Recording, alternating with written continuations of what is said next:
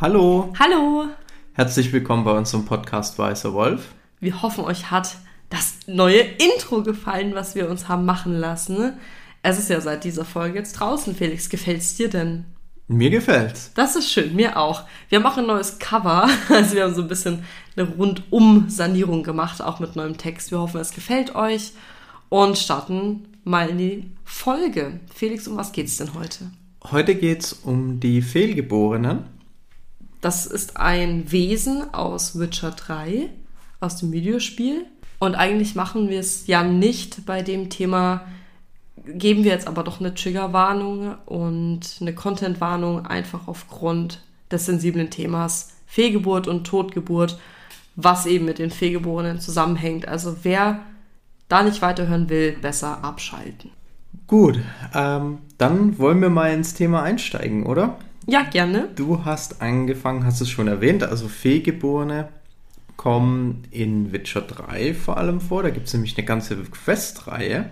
Hast du die auch gemacht? Ja, denn diese hat auch eine sehr wichtige Entscheidung am Ende, aber was das Ganze auch nochmal ja, mit guter Spannung versorgt. Ich habe die Questreihe nämlich sehr gemocht. Aber wir wollen ja jetzt nicht über den Quest reden, sondern über das Wesen. Fangen wir doch mal mit der Mythologie an. Felix, das ist dein Part heute. Grundlegend kommen die Fehlgeborenen oder sind sehr, sehr nah aus der slawischen Mythologie. Da gibt es das Wesen, das nennt sich Poronjek. Ich hoffe, ich spreche es richtig aus.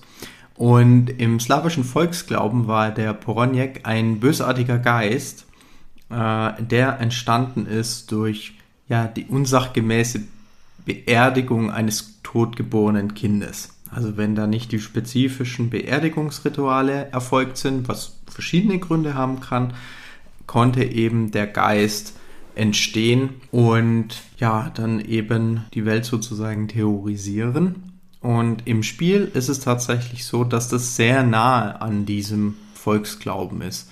Also es gibt dann nämlich auch noch die Möglichkeit, dass der Bronjek, wenn man dann später eine ordnungsgemäße Bestattung macht, was an der Türschwelle des Hauses äh, passieren soll, dann entsteht ein freundlicher Geist, der Klobuk, was so eine Art, ja, Hausbeschützer, Hauskobold ist. Ich dachte auch gerade gleich an Kobold, ja. Ja. Und auf jeden Fall, dieser Bronjek ist mit noch einem anderen Wesen sehr nahe oder auch Okay. mit einer anderen Sage, und zwar mit dem skandinavischen Mühling, Ja, ich glaube, du sprichst es richtig aus.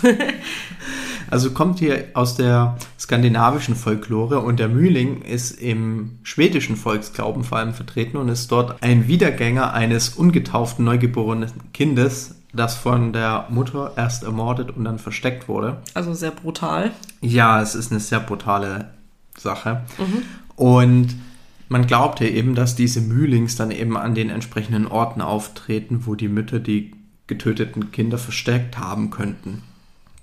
Also so ein paar Beispiele, die da aufgeführt werden, wenn man das recherchiert, sind Komposthaufen, was Echt brutales. ja, Moore, Waldhänge oder Lagerräume. Krass, okay. Ja, man hat es dann damit verbunden, dass an diesen Orten zum Beispiel Kindergeschrei gehört werden konnte.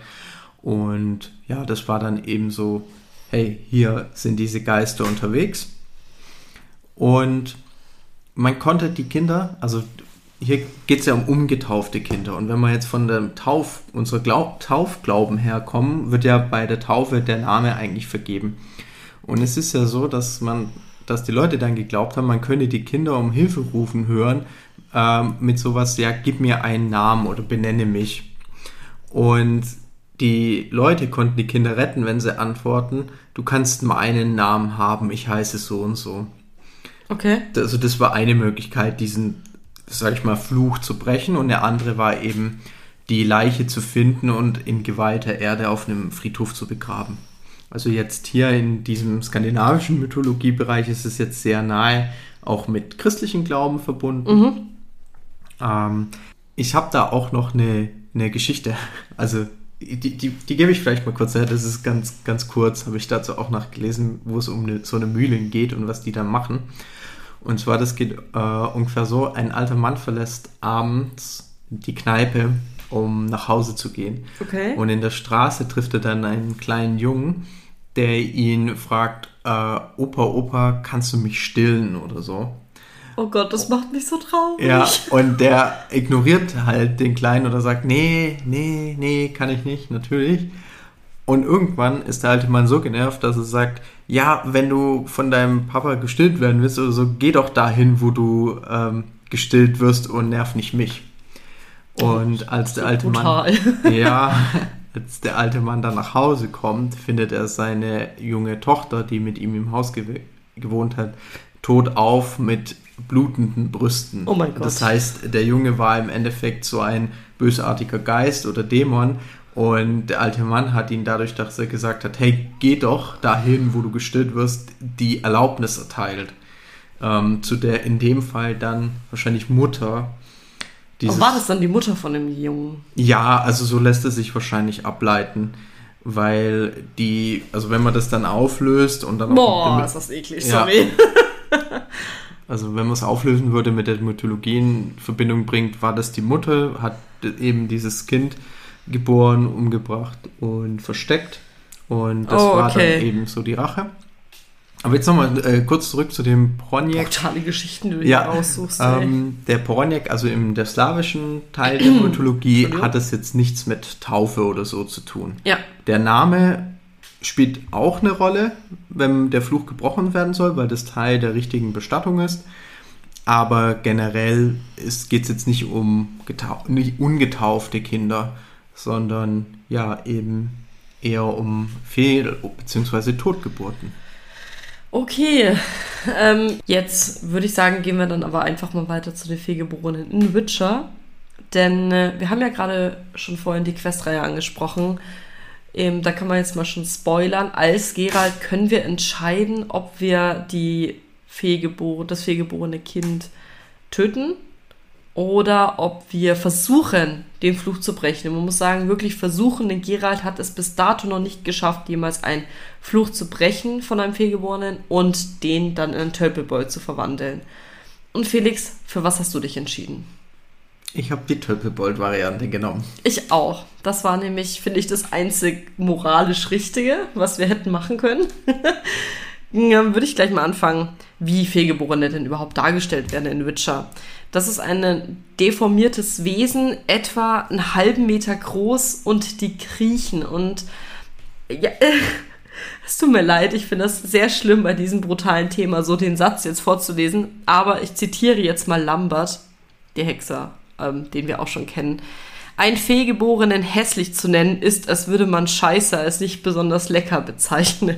Es ist keine Lüge, aber die ganze Wahrheit ist es auch nicht. Also man sieht, es ist, ja, sehr brutal, wie auch über die geredet wird. Liegt aber daran, also das hat genau das gleiche wie im slawischen Ursprung. Fehlgeborene entstehen, wenn ein totgeborenes, oft aber auch ungewolltes Kind nicht ordentlich bestattet werden. Und die kriechen nachts in das Schlafzimmer der, ja, von schwangeren, von schwangeren Frauen und laben sich an deren Lebenskraft. Die denken dann, es ist eine Infektion, bis es dann schon zu spät ist. Und dann haben sie quasi die schwangeren Frauen Schwächeanfälle. Und die, ja, die, Fe die Fehlgeborenen greifen dann die Frauen an und äh, saugen das Blut, bis das Opfer tot ist. Das erinnert mich an den Aswang aus den Philippinen. Kennst du den? Nee. Das ist ein Wesen, das labt sich auch an schwangeren Frauen, ist aber wirklich das sorry, ekeligste Wesen, was ich jemals, glaube ich, in der Mythologie. Das ist mein Horrorwesen. Neben, ähm, wie heißt der denn jetzt nochmal, der Wendigo. Wendigo und Aswangs sind für mich die schlimmsten mythologischen Wesen, die es gibt. Und ein bisschen habe ich auch so das Gefühl, es kommt auch daher. Aber es ist kein, kein ungewolltes Kind gewesen. Und Fehlgeborene sind andere Menschen selten gegenüber aggressiv, aber da ist eben genau der tricky Punkt, was wir dann auch in Witcher 3 sehen. Wenn sie aggressiv werden, werden sie sehr gefährlich. Denn sie werden größer, sie verwandeln sich in größere Kreaturen, da kann man so sagen, sie sehen Aalgulen oder Gulen ähnlich, springen an einen heran und versuchen einen zu beißen oder mit Rasiermesser scharfen Klauen zu zerfetzen. Also es ist, sag ich mal, nicht ohne gegen einen Fehlgeborenen, der dir gegenüber aggressiv wird, anzukommen.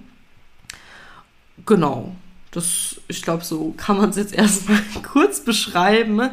das, was dann wir auch machen im Quest und was Fehlgeborenen auch helfen kann, ist eben ein anständiges Begräbnis an der, an der Feuerstelle, unter einer Feuerstelle oder an der Schwelle zum Haus, wo der quasi geboren wurde, zu errichten und dann hoffen, wir warten dann die ganze Nacht quasi ab und hoffen, dass eben der Fehlgeborene zu einem Tölpelbold wird. Ein Tölpelbold ist ein Wächtergeist des Hauses. Also sie wachen übers Haus, dass ihnen kein Zuhause wurde und über die Familien, wo sie keinen Teil von werden durften. Was wirklich sehr traurig ist. Und auf Krähenfels schafft es Gerald eben auch das erste Mal, die Fehlgeborenen zu einem Tölpelbold, Entschuldigung, Tölpelbold zu machen. Und das ist ein, Entschuldigung, darf ich noch das kurz sagen? Ja, sag es. Felix guckt mir auch kurz, dass er was sagen wollte. Für mich war die Questreihe wirklich sehr hart, also emotional auch super belastend, muss ich sagen. Also ich halte ja relativ viel, glaube ich, aus, aber das war schon echt heftig, weil einfach dieses, ja, wieder mal die Hintergrundgeschichte zu dem Wesen wirklich mir das Herz gebrochen hat. Wie ging es dir denn da? Auch und vor allen Dingen, wenn man bedenkt, dass also der Name ist ja ein Bestandteil des Rituals, den Fluch zu brechen. Ja, stimmt, sie müssen erst einen Namen bekommen. Genau, und das normalerweise verwendet man dann den Namen, den man für das Kind ausgesucht hätte. Ja. Also normalerweise, also weil die Überlegung ist, okay, es ist ja jetzt absehbar, dass bald geboren wird und dann sind schon Namen im Kopf. Ja. Und im Rahmen des Quests sagt dann der rote Baron, er hatte der noch Vater. Gar, genau, er hatte noch gar keinen Namen für das Kind. Er wollte das, also da, die wollten das ja nicht. Und am Ende entscheidet er sich dann kurzfristig für den Namen Dea, ja. was dann das äh, ungeborene Kind bekommt und dann eben wenn man es alles erfolgreich in der Richtung abschließt, eben dann am Ende auch dieser Tölpelbold, was eigentlich ein echt komischer Name ist. Ich glaube, ich finde Klobuk besser. Aber ähm, damit schafft man das eben und dann hat die, das Wesen auch einen Namen bekommen. Was ich dann wiederum ist aber echt total tröstlich finde. Ich finde es total spannend, wie auch in der früheren Mythologie der Name einem Macht verliehen hat in vielen Geschichten ja auch, ne? Also viele Geschichten, wo man den Namen nicht verraten durfte, wo der Name einem überhaupt immun gemacht hat, wo der Name angreifbar gemacht hat. Also ein Name ist wirklich sehr, sehr wichtig in der Geschichte. Und das fand ich echt spannend, dass das damit aufgenommen wurde. Da schließt sich auch wieder der Kreis, äh, der Kreis. Der Kreis. der Kreis äh, zum Thema Taufe und den ja. Mühlingen, die wir jetzt auch schon hatten, weil da geht es ja auch sehr stark darum. Und die Taufe gilt ja im christlichen Bereich als super wichtig, weil bevor du nicht getauft bist äh, und du stirbst, du kommst in die Hölle. Kommst ja. du direkt in die Hölle. Bist du getauft? Ja. Ich bin auch getauft. Wir kommen nicht in die Hölle. Also nicht deswegen, auf jeden Fall. Das ist richtig. Super. Ja, aber das führt halt wieder zu dem Punkt, ne, Name so als zentraler Punkt, ja. auch mit den Ritualen ja. drumherum. Und ich finde auch die Mythologie dahinter ähm, sehr interessant und mich wundert es auch wieder nicht. Also wir haben wieder den Aspekt, Slawische Warum? Mythologie. Ja, genau. Also zum einen, also vielleicht zwei Gedanken dazu. Zum einen, die Questreihe und auch die Beschreibung der Kreatur ist ja wirklich super nah dran an der Mythologie. Also ist ja fast ja, ja, eins zu eins ja, aus den voll. Volkssagen übernommen. Und das andere ist, was ich jetzt vergessen habe. Was wollte ich denn jetzt gerade sagen? Also, es ist auf jeden Fall eins zu eins übernommen worden, was ich sehr gut finde. Und Du findest es auch Quest, traurig. Ich finde es find auf jeden Fall sehr traurig. Ich finde es jetzt blöd, dass ich sage, mir hat der Quest gefallen, aber mich hat er halt gecatcht. Also er hat mich halt mitgenommen. Es war halt wirklich ein Thema auch, wo man wirklich eine moralische Entscheidung treffen musste. Und ich glaube, das ist halt, das sind die spannenden, in Anführungszeichen, Quests in Witcher. Nicht, also, das ist genau der gleiche mit dem Werwolf. Da haben wir auch genau darüber geredet. Was macht man jetzt? Was ist moralisch richtig? Gibt es überhaupt denn richtig? Da war es klar, was richtig ist, aber Finde ich sehr spannend. Und weißt du was, warum der Quest, glaube ich, auch gecatcht hat? Weil wir nah auch mit einem anderen Charakter in einer sehr verletzlichen Situation zu tun gehabt haben. Der rote Baron, der begleitet uns ja wirklich eine lange Zeit. Und was ich da halt auch so krass fand, ist, wie, wie emotional das so rüberkam, auch wie er reagiert hat, wie er auf der auch reagiert hat und mit dem Namen und alles. Und ich glaube, das war einfach, das war halt einfach wirklich gut gemacht. Ja, das ist richtig. Jetzt weiß ich auch wieder, was ich sagen wollte. Sehr gut. Es ist nämlich nicht verwunderlich, dass genau in diesem Bereich solche Mythologien entstanden sind. Also solche Sagen. Weil ja ein Wesen, das sich speziell ähm, an Schwangeren labt, unerklärliche Schwindelanfälle bis zum Tod, ne?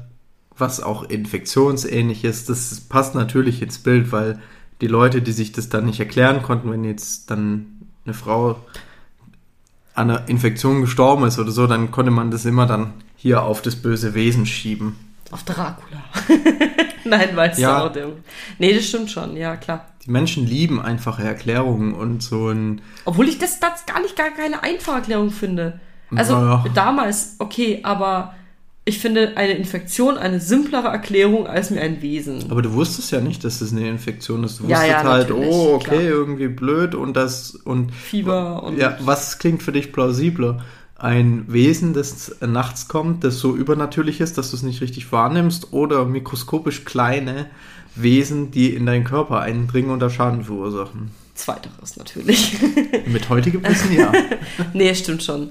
Auf jeden Fall wieder ein sehr krasses Wesen mit einer sehr, also mit krass meine ich eine sehr interessante, aber super traurige Hintergrundgeschichte. Haben wir jetzt auch schon bei öfters bei Wesen gehabt. Wir haben jetzt übrigens die Folge absichtlich Wesen und nicht Monster gesagt. Wir sagen ja sonst auch oft Monster, aber in dem Fall passt es einfach wirklich nicht. Und ich würde sagen, das war's mit der heutigen Folge, oder? Ja, das war's. Super. Für alle, die die jetzt zuerst hören, wir haben noch ein kleines Schmankerl und zwar kommen heute zwei Folgen. Und das heißt gleich noch die nächste Folge. Wir hören uns dann hoffentlich in der nächsten Folge, wünschen euch eine schöne Zeit bis dahin und ja, macht's gut. Tschüss!